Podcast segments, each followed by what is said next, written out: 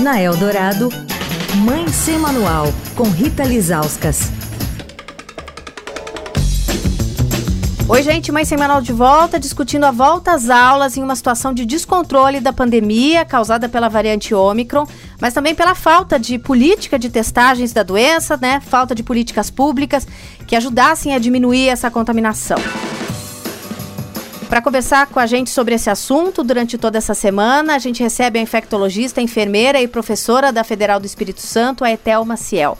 Então a gente tem visto casos de Ômicron por todos os lados, né, em pessoas vacinadas, muitas vezes até com três doses da vacina, e que graças a isso, né, estão tendo sintomas leves. Mas muitas crianças tomaram apenas uma dose da vacina, outras nem isso, ou seja, é, o retorno às aulas virou uma questão de profissão de fé dos pais, né? Qual é o risco disso? E essa faixa etária que está agora desassistida, que está agora desprotegida, né, a faixa etária pediátrica, é nós estamos observando um aumento, um crescimento, né, de, de internação, de gravidade de casos.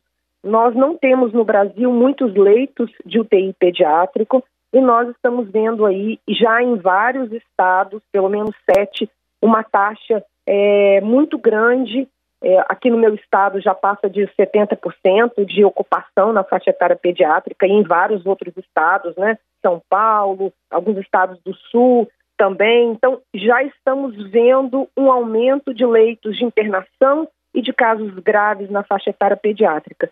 Então, a gente não pode dizer que há segurança, isso não há. Nós não investimos nesses ambientes, as escolas, como você falou, são muito diferentes. É claro que se a gente algumas escolas, principalmente né, escolas que estão que, que são de uma é, de uma população economicamente que tem né, maiores condições, a gente tem as escolas fizeram um, algum investimento maior, mas mesmo assim foram pequenos investimentos. Nós não vimos, por exemplo, distribuição de máscara PFF2 para professores, eu quero destacar aqui o Rio de Janeiro, que teve uma iniciativa dessa no final do ano passado. Mas são iniciativas isoladas, a gente não, nós não tivemos uma política para que a gente pudesse reduzir a transmissão né, nesse, nesse grupo, principalmente investindo em testagem.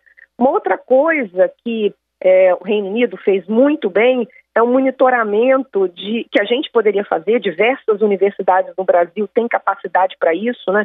A análise do esgoto da escola. Nós já sabemos que o vírus permanece e a Omicron permanece muito mais. Então poderia também ter sido uma estratégia. A gente não fez nada disso. A gente, nós não temos como saber o que está acontecendo. E aí, né, o que seria mais lógico nesse momento? A gente iniciar por etapas, iniciar por aquelas pelos adolescentes que já estão completamente vacinados. Amanhã, como teria que estar sendo essa volta às aulas, segundo a epidemiologista. Quer falar com a coluna? Escreve para mãe sem manual, arroba estadão.com. Rita Lisauskas para a Rádio Eldorado, a rádio dos melhores ouvintes. Você ouviu Mãe Sem Manual, com Rita Lisauskas.